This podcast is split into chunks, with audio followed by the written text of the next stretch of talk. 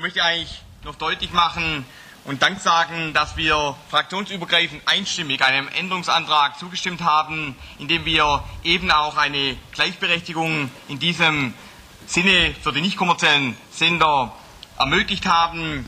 Hier waren insbesondere die Vertreter und ob kommunalpolitische oder Kollege Beck aus vom Freien Radio Freudenstadt, vom Radio Dreieckland und anderen mehr äh, auch vorstellig bei uns haben deutlich gemacht, wie dringlich Ihnen diese Änderung ist. Und ich bin dankbar darüber, dass wir das fraktionsübergreifend hingekriegt haben.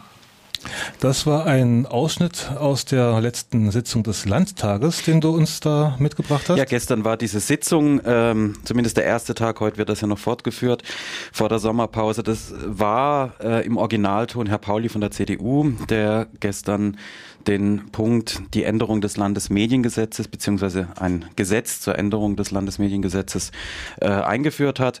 Das war im Grunde gestern eine relativ äh, harmlose Geschichte, weil die Entscheidungen bereits äh, in den Ausschüssen längst gefallen waren.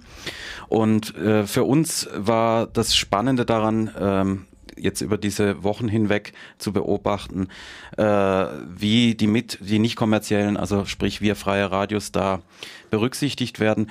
Ich sage mal, um was es ging. Es ging darum, dass äh, 2012 hier die Frequenzen auslaufen. Das ist ja immer so, man bekommt von der Landesanstalt für Kommunikation über acht Jahre äh, die Frequenz zugeschrieben und nach diesen acht Jahren und vorausgesetzt die Frequenzen werden dann auch wieder ausgeschrieben, kann man sich neu für die nächsten acht Jahre darauf bewerben.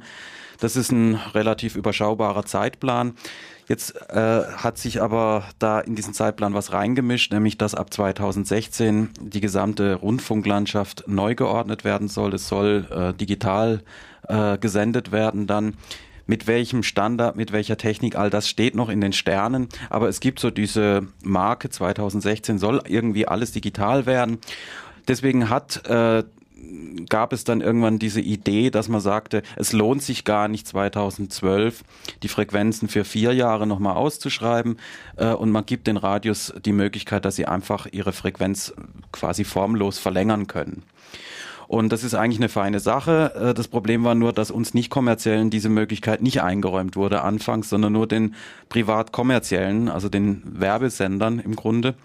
Und dagegen haben wir dann eben, wie Herr Pauli das ja auch schon äh, gestern so schön gesagt hat, wir von Radio Dreieckland und auch anderen freien Radios dann dagegen protestiert haben, gesagt, wir pochen hier auf den Gleichheitsgrundsatz, wenn die kommerziellen eine Verlängerung bekommen von 2012 bis 2016, warum nicht auch wir? In dem ursprünglichen Entwurf hieß es ja, dass wir freien Radios ähm, sowieso das Geld von der LFK bekommen und von daher keine Planungssicherheit bräuchten. Genau, es wurde immer damit argumentiert, die Kommerziellen, die müssen irgendwie wirtschaften können, die müssen planen können. Deswegen äh, wäre es für sie nicht zumutbar, wenn sie für vier Jahre das nochmal beantragen müssen. Und wir haben gesagt, bei uns ist das genau gleich. Und das ist ja auch richtig so, dass wir äh, mit Drittmitteln ja arbeiten müssen. Mit, äh, wir können nur schlecht irgendwelche Anträge für Projekte stellen, wenn wir nicht wissen, wie es nach 2012 weitergeht. Das hat dann auch letztendlich die Landesregierung eingesehen.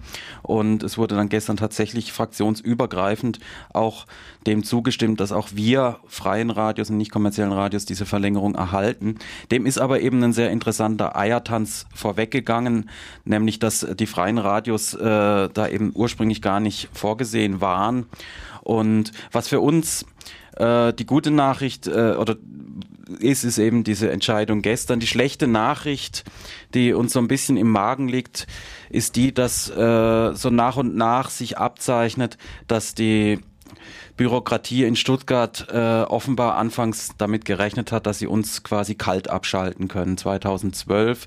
Es sieht so ein bisschen aus, als ob der ursprüngliche Plan tatsächlich der war. Die kommerziellen Radios werden über 2012 hinaus verlängert, während man uns dann schlichtweg abschaltet 2012.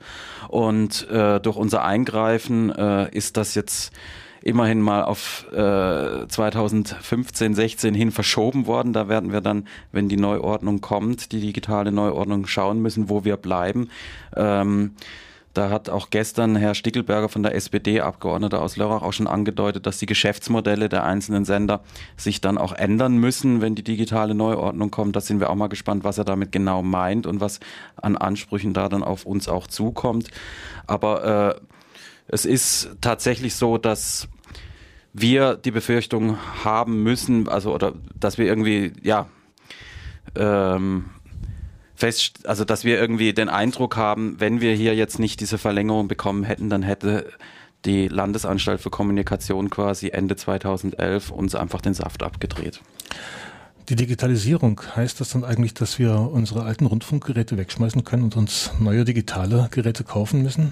Das hängt davon ab, welcher Standard, welcher technische Standard dann 2016, wenn überhaupt 2016, das ist ja auch noch die Frage, eingeführt wird.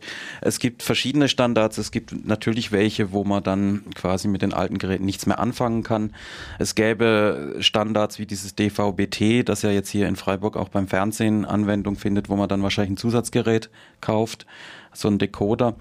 Es gäbe aber auch noch eine dritte Technik, die äh, beides zulassen würde, nämlich sowohl, dass man ein UKW-Signal empfangen kann, also analog, wie das jetzt auch der Fall ist, aber gleichzeitig auf diesem UKW-Signal auch noch digitale Signale mittransportiert werden, die man dann halt mit einem digitalen Radio dann empfangen könnte.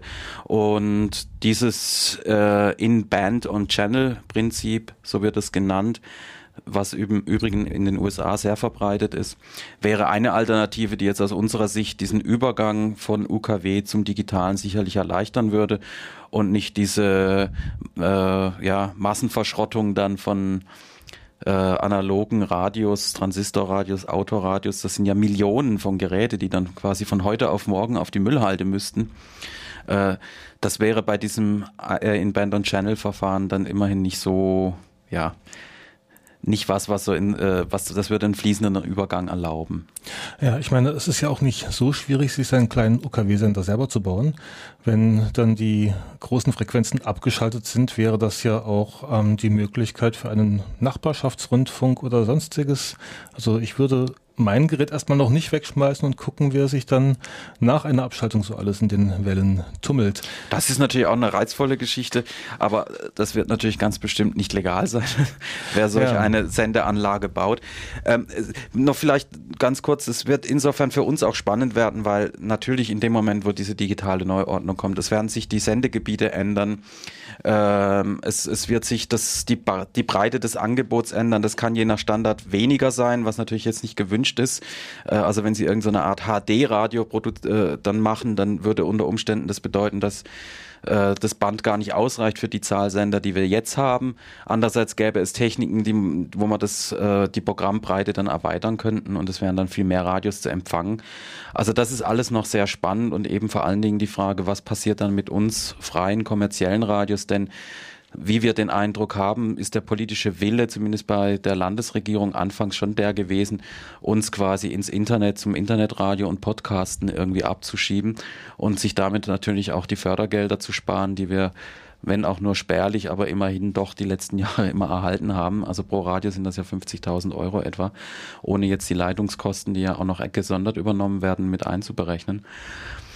Ja, und dieses kalte Abschalten, das ist das Wichtigste jetzt nach gestern, das ist immerhin verhindert worden und man wird jetzt sehen, wie das dann eben bis 2015 weitergeht. Ja, spannende Geschichte. Ähm, kurze Frage, die sogenannten kommerziellen, die kriegen aber auch Geld von der LFK. Das ist ja nicht ja, ja, die wird, bekommen. Genau, die, auch die werden äh, bekommen eine Förderung, die ist etwas anders strukturiert als unsere. Wir bekommen ja pauschal so eine Zahlung. Äh, bei den äh, an, ist es äh, ein anderes Verfahren, da wird zum Teil auch einfach mit der äh, nachgerechnet, wie viele Leute könnten das Radio empfangen jetzt.